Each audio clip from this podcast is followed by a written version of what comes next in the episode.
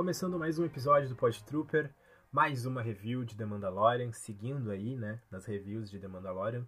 Hoje eu vou falar do segundo episódio da segunda temporada, chamado The Passenger, A Passageira, é o título do episódio. E assim, eu vou tentar não dar muitos spoilers, até porque esse episódio ele não tem grandes acontecimentos como tem no, no primeiro episódio, mas eu vou tentar falar um pouquinho mais sobre a temática do episódio de modo geral, sobre o que a gente pode esperar da série daqui para frente. Mas claro que eu vou passar por alguns pontos do episódio, mas sem entrar em muitos detalhes, né, sem detalhar muito as coisas que aconteceram para não estragar a experiência de ninguém. Então, vamos lá, né? Vamos falar do episódio 2 da segunda temporada de The Mandalorian.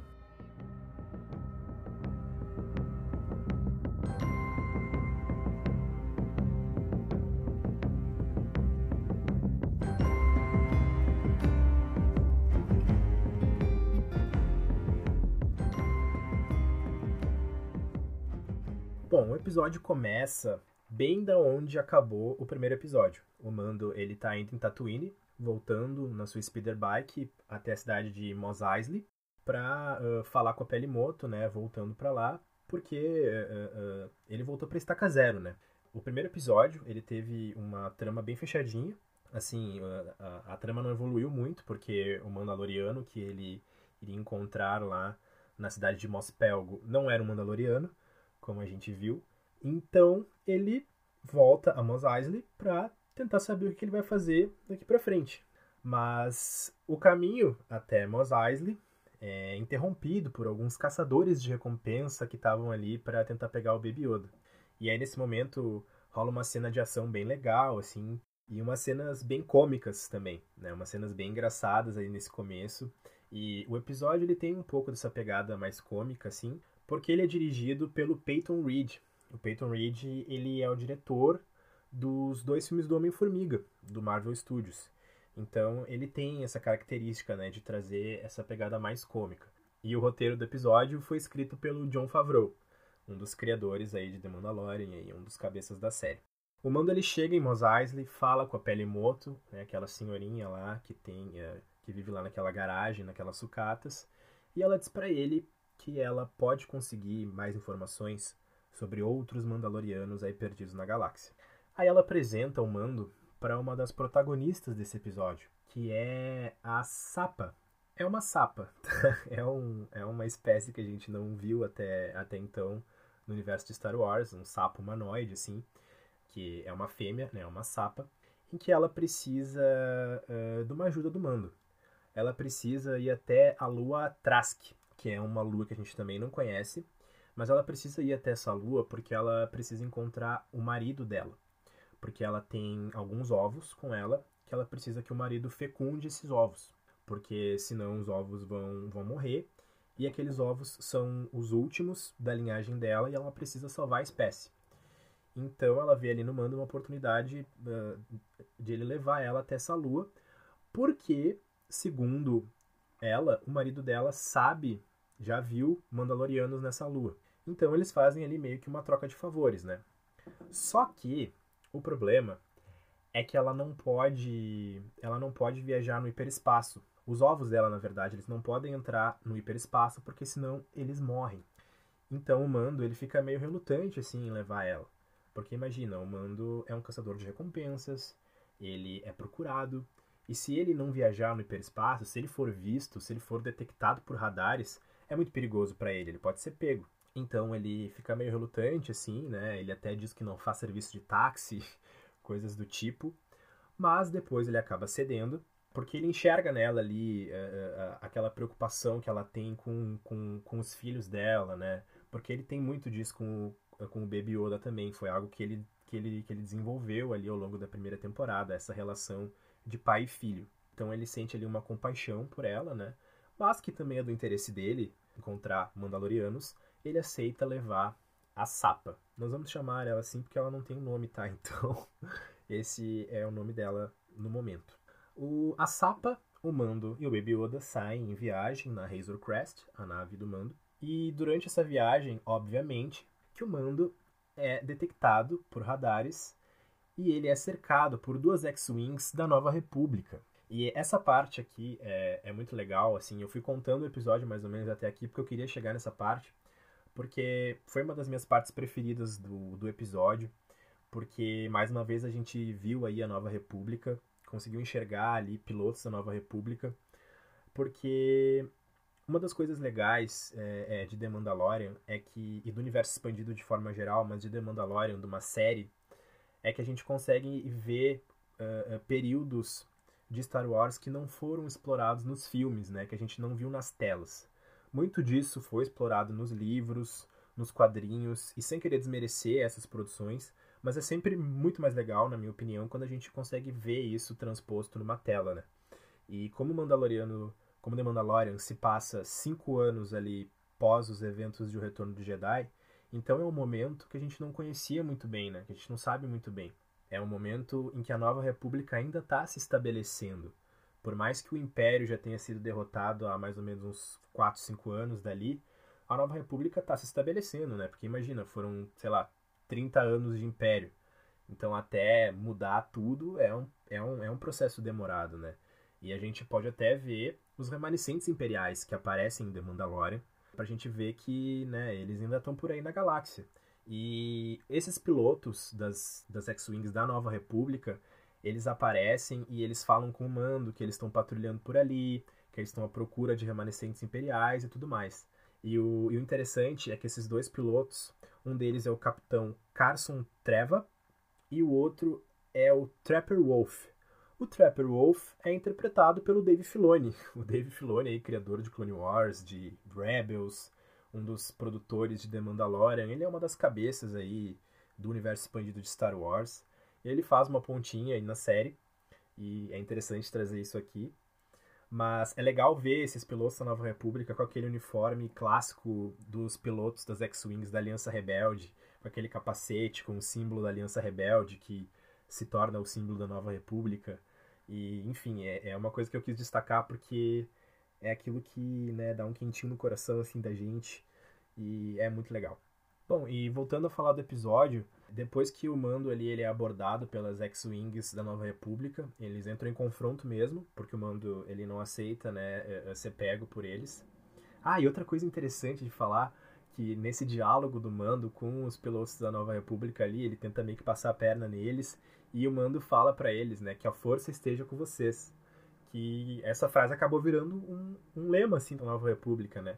Mas o Mando, ele nem sabe o que é a força, ele nem conhece a força direito, ele só falou isso e foi algo legal que eles colocaram no episódio ali, porque eu acho que na primeira temporada não teve nenhuma, nenhuma vez que falaram, né, que a força esteja com você.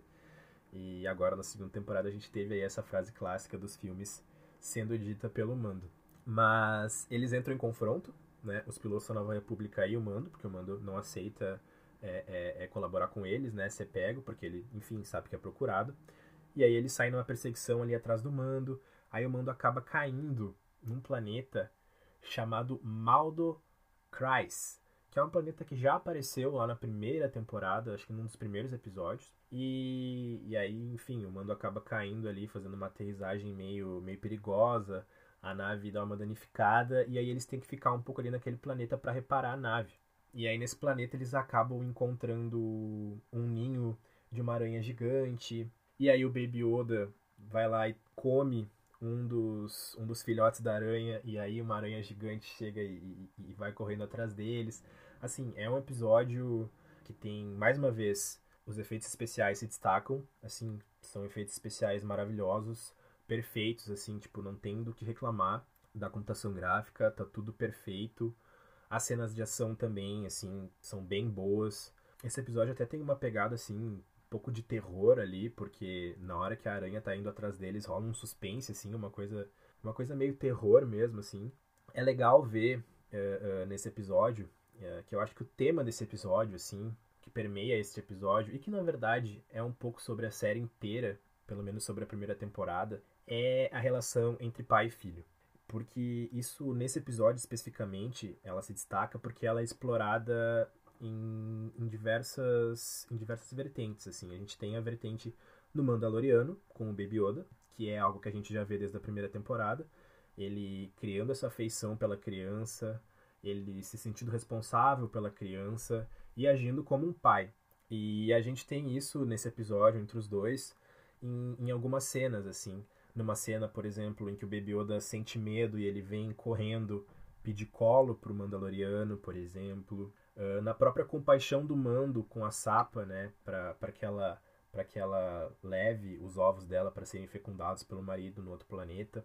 E a Sapa também também é uma dessas vertentes, né? Porque a missão dela é salvar os filhos, né? Então, uh, o episódio também fala sobre maternidade, sobre paternidade e as aranhas, porque uh, o Baby Yoda ele come um filhote da aranha e a aranha gigante, que é a mãe, né?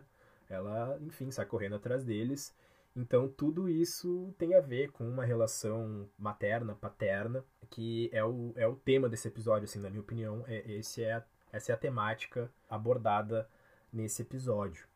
É um episódio que, que não tem grandes revelações, assim, que a gente não... Assim, claro, comparado com o primeiro, né, que teve algumas coisas aí bem importantes. Esse episódio também é um episódio que tem uma história fechadinha. A missão deles ali naquele planeta, enfim, termina ali o episódio termina com eles entrando na nave e seguindo o seu rumo, que já é uma característica da série, né? A série foi basicamente toda assim na primeira temporada, o primeiro episódio da segunda temporada foi assim também. Então, é, acho que vai seguir sendo assim. Mas ao mesmo tempo, a narrativa ela, ela, ela, ela caminhou, assim, ela não ficou, ela não ficou parada. Tem pessoas que podem chamar esse episódio de filler, mas eu acho que uh, algumas coisas que apareceram nesse episódio vão ser importantes mais pra frente. Por exemplo, a Sapa, né, essa personagem, ela tá indo atrás do marido dela. E a gente, a gente já viu o marido dela, mas a gente não sabia.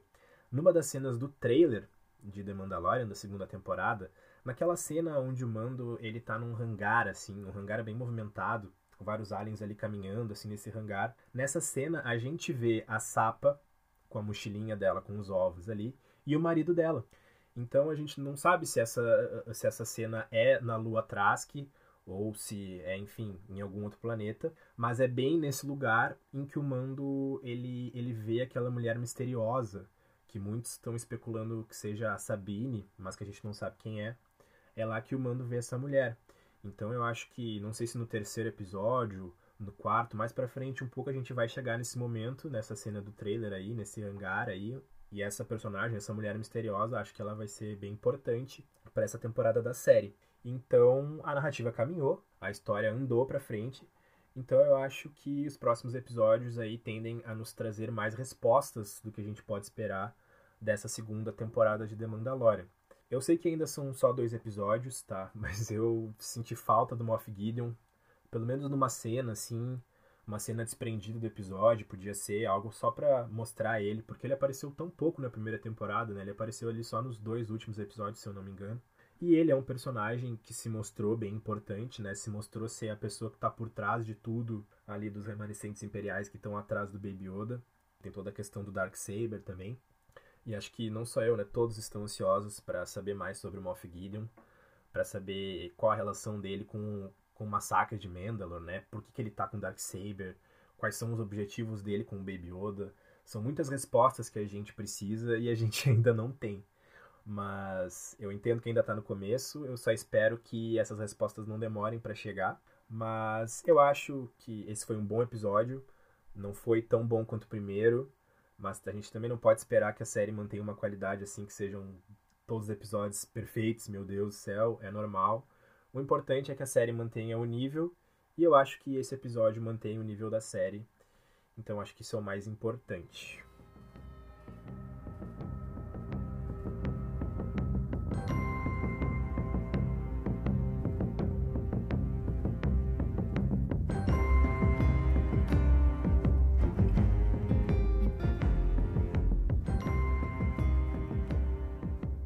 Bom, então é isso. Essa foi a review do episódio 2 da segunda temporada de The Mandalorian.